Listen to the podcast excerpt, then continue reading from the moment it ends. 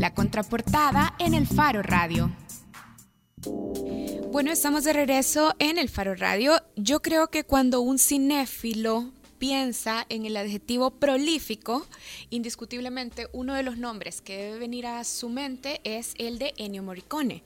Y justamente hoy queremos hablar de este compositor italiano que tiene en su biografía la composición de cientos de temas de películas y además que es ganador de muchísimos premios y que tiene una trayectoria definitivamente distinguida por la composición musical.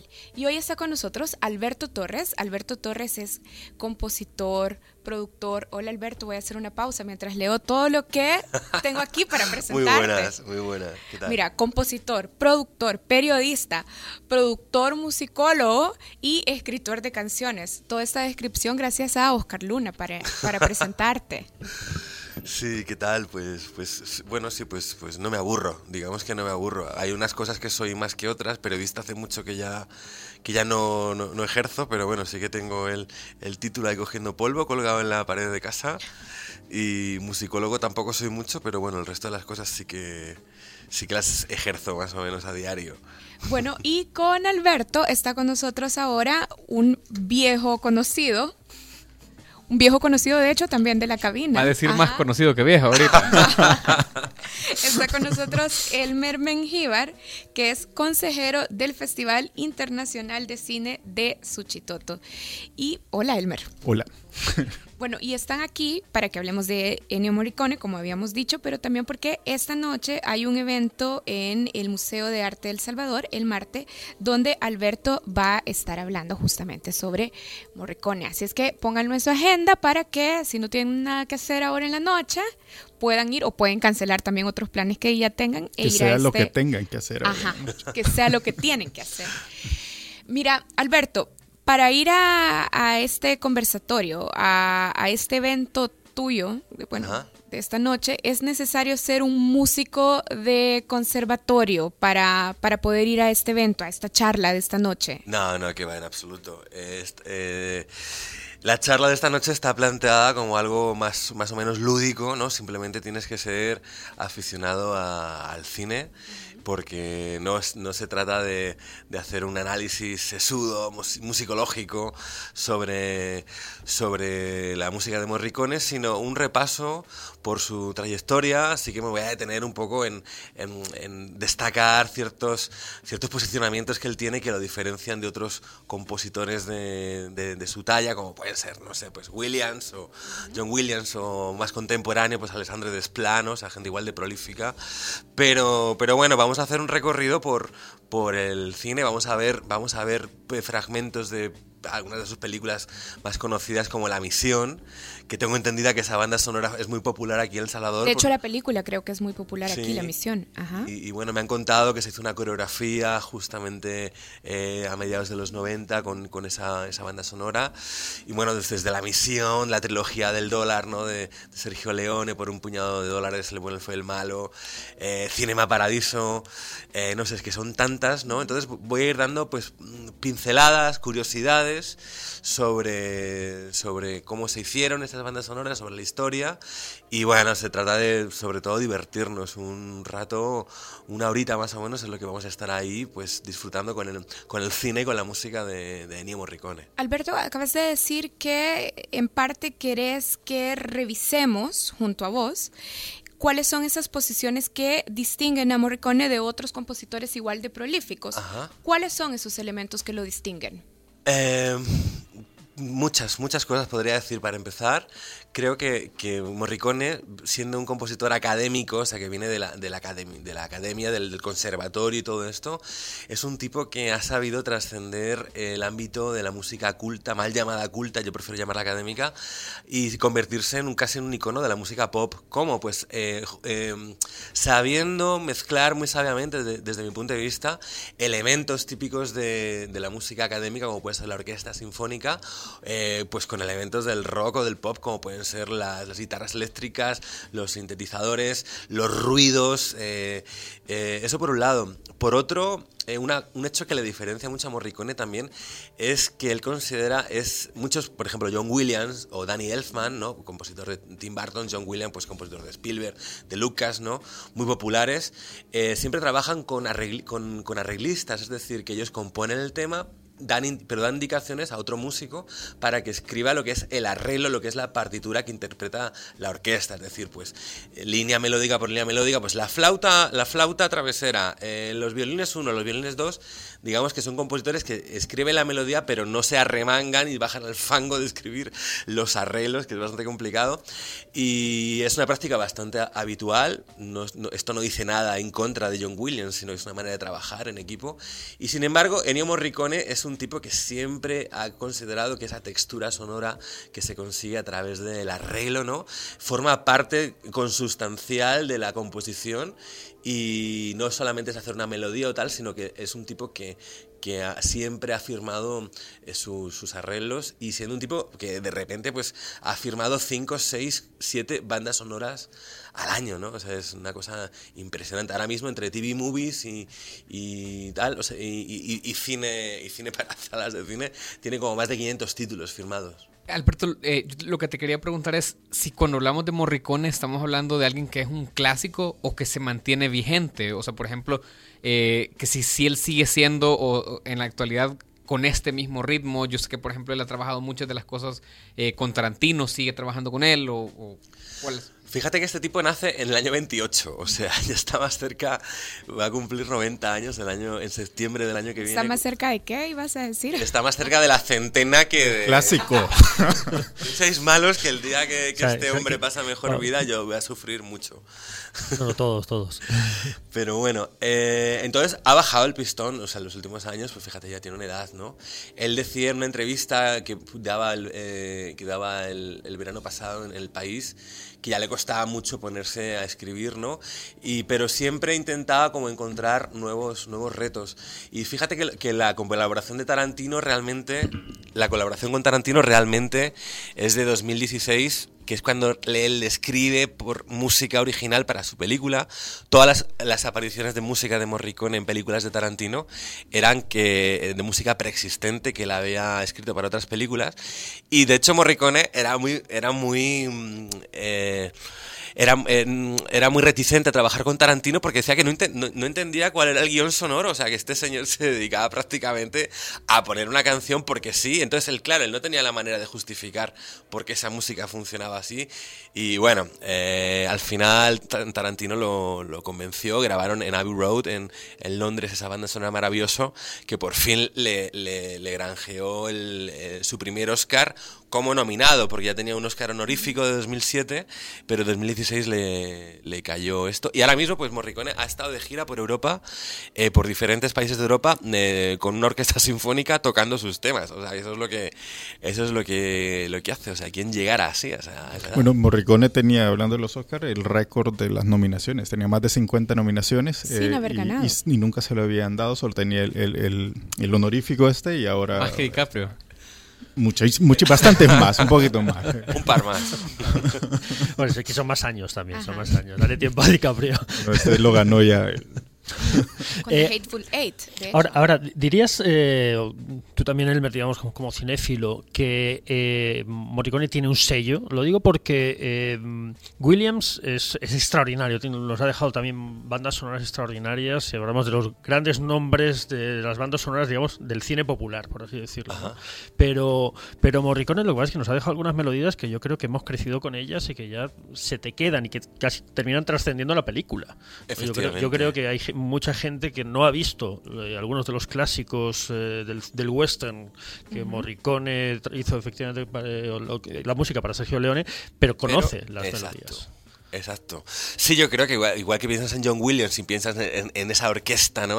aventurera, épica, Eh, no sé, todas las funciones ha, sabido Williams sacarle a la, a, la, a la orquesta en temas, yo qué sé, pues desde Indiana Jones, Star Wars, ET. Cumplía 25 años estos días su banda sonora, por lo gigante, y la película Encuentros en la tercera fase. Efectivamente, efectivamente, ¿no? Pues Morricone también lo tiene. O sea, ¿cuál es el sello sonoro? Pues Morricone eh, siempre hay como ciertos timbres que son muy característicos de, de él, ¿no? Desde el, uso de, de la voz humana, la voz femenina, los coros el uso de ciertos vientos, el que era originalmente era trompetista, ¿no? El uso, yo que sé, de, del oboe, hubo películas que todo el mundo lo conoce por el uso de la misión, pero ya la había usado muchísimo, muchísimo antes, y sobre todo la mezcla, ¿no? Esa mezcolanza, esa textura sonora tan extraña, tan extrañante, ¿no? Que, que, de repente tienes una orquesta sinfónica sonando con, con, una batería o con una guitarra eléctrica o con un sintetizador.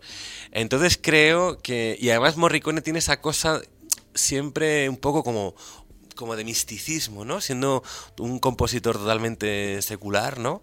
Pero tiene esa cosa como, como, como mística, da igual que esté, que esté ah, narrando un duelo, que esté narrando, no sé, un, niño que está viendo el cine por primera vez, tiene esa cosa como de, trascendencia. que tribal a veces. Sí, ¿verdad?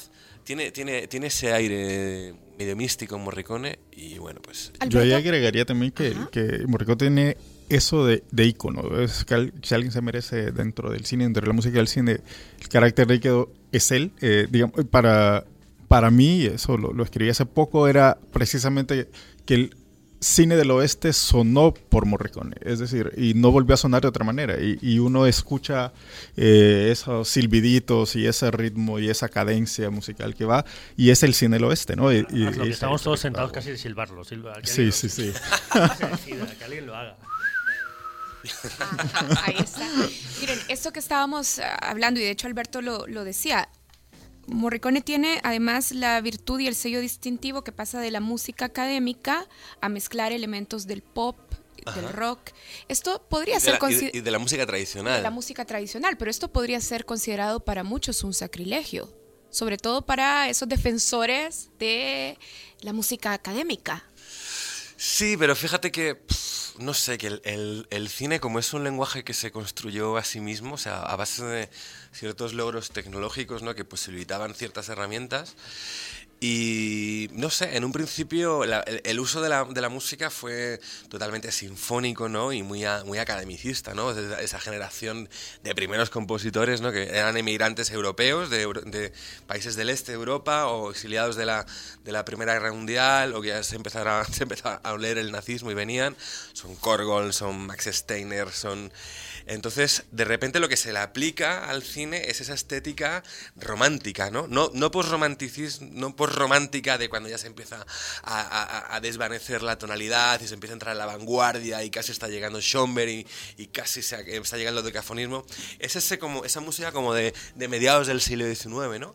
Y ese es un modelo que está vigente prácticamente hasta los años 50. El neorrealismo lo imita de cierta manera. La Nouvelle Vague, no, la Nouvelle Vague coge la, la, la, la, orquesta, pero de repente la funde con, con Big Band, la funde y, y la hace sonar de, de, otra manera y con otra tímbrica. Entonces, yo creo que, que, el cine nunca ha sido, como es una cosa que se ha construido como poco a poco, yo creo que nunca ha sido excesivamente... Esta pureza. La pureza sí que, sí que a veces, lo contaba Morricone, que él a veces le daba vergüenza eh, con sus compañeros de conservatorio y todo eso a contar ya, ya no los primeros las primeras eh, cosas que hacía en el cine sino sus, sus inicios como arreglista de orquesta él, hizo muchos arreglos para, para programas de la RAI para cantantes pop que ahora lo escuchas y es una delicia escuchar cómo, cómo esa sensibilidad que tenía y, o arreglos de, canciones napolitanas tradicionales, ¿no? Entonces a él sí que le daba cierta vergüenza porque desde el punto de vista académico era como, como un trabajo menor, pero luego, no sé, yo creo que no sé, que, todo está un poco... Mira, y una pregunta, ¿son considerados estos músicos eh, a la altura de los compositores de música eminentemente clásica? Es decir, ellos componen para cine, otros componen para... Está la distinción musicológica de la música aplicada o de la música absoluta. O sea, y hay cierto, cierto, no sé cómo decirte, cierto ribete estúpido, ¿no? De, de, considerar una cosa menor que otra, ¿no? Cuando, cuando es totalmente no, no sé, o sea, hay bagatelas de Beethoven que técnicamente, musicalmente, son de una sencillez. Si hubiera habido cine. Habrían sido parte de la banda digo sonora. que hay bagatelas de Beethoven que tienen, que, que son, que tienen una complejidad armónica menor que algún tema que De el- esto, sí. de los Beatles, pues, te, te- te voy a decir, ¿no? O sea, no, no te hablo de, la- de otras cosas de Beethoven, que evidentemente no. Pero entonces siempre hay como esa cosa estúpida que yo creo que ya se está... se la- la- yo creo que al final la música, soy dos tipos de música, la buena y la mala. Y me da igual para, para que sea o... Si viene del conservatorio. Si del conservatorio o si viene de, yo qué sé, de, de una- la cumbia villera de, de, de igual o de las 3.000 viviendas de, de los gitanos de Sevilla que hacen haciendo flamenco, da igual. Elmer, tenemos como 30 segundos, así que solo para terminar. eh, Digo ajá, adiós. ¿Por qué hacer algo sobre Morricone en El Salvador? Y si eh, al final también puedes eh, repetir un poco la información general del evento para que la gente pueda llegar. Eh, pues mira, bueno, yo eh, cuando me preguntaban aquí que en plan de qué venía, la verdad es que esto se originó eh, por mi, la, la colaboración que estoy a- dándole a Pablo Heredia en el Festival Internacional de Cine de Suchitoto. Eh, me pidió que formara parte de, eh, como consejero del, festival y bueno, dentro de las cosas que se me ocurrió proponerle fue precisamente un taller de Alberto que, que fue la semana pasada en Suchitoto, que fue, no sé, ese festival cada vez está está enriqueciéndose más. Creo que Alberto tiene una experiencia eh, bastante particular de, de- de- de esto, porque fue un taller con chavales que están realizadores, no, no eran músicos, sino que eran realizadores que estaban haciendo cine. Y bueno, le propuse eh, este taller de música para cine eh, a Paula, se entusiasmó un montón, empezamos a rebuscarnos para ver quién nos ayudaba a hacer lo posible, porque comenzó como una, con una plática en el salón de Alberto en este verano pasado, a ver qué, qué podíamos hacer aquí. Y al final se nos unió el Centro Cultural de España, eh, se nos unió, bueno, el Museo de Marte, que es donde va a ser ahora la, la- la- conferencia, como para hacer un cartel. Y sobre el tema en específico, eh, pues eh, de toda la oferta, digamos, que, que yo conozco personalmente Alberto hace, hace ya casi 20 años, y que, y que sé, digamos, de, la, potencia cultural, como ya han, han oído que, que él tiene eh, sobre la música y su conocimiento, que también se le facilita mucho, mucho contar. Yo creía que podía hablar de cualquier cosa, o sea, en el cine. y con Morricone, porque podía, podría haber sido John Williams o podía haber sido, no sé, otro. Danny Elfman también. O había otros temas, o sea, la verdad podríamos tener Alberto aquí un mes completo dando conferencias todas las semanas, eh, porque había un tema que era, O sea, un mes sí, está muy a gusto, pero... no, había temas tentadores, o sea, temas como hablar de la música en Los Simpson y la serie, o sea, por ejemplo, como este tipo de cosas que creo que hubiera sido más popular, pero esas cosas, eh, no sé, yo, yo siempre busco, busco como tratar de aportar algo y sorprender a la gente de sus propios intereses, ¿no?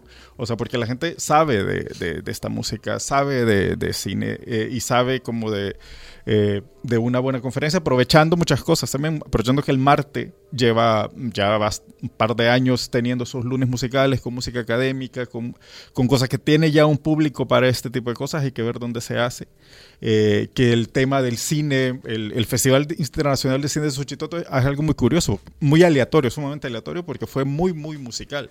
O sea, eh, tuvo de gala un, documental sobre Chabela Vargas, tuvo una película cubana, un estreno en Latinoamérica, una película cubana extraordinaria Esteban. que basaba sobre un pianista. Jonal Cuscubiera. Y luego, no sé, el Con taller música de. Chucho Valdés. Sí, con música de Chucho Valdés. Eh, el cartel fue muy así. Entonces, eh, este forma parte como del programa extendido del, del FIX, Ajá. del festival, que va a ser acá en el museo.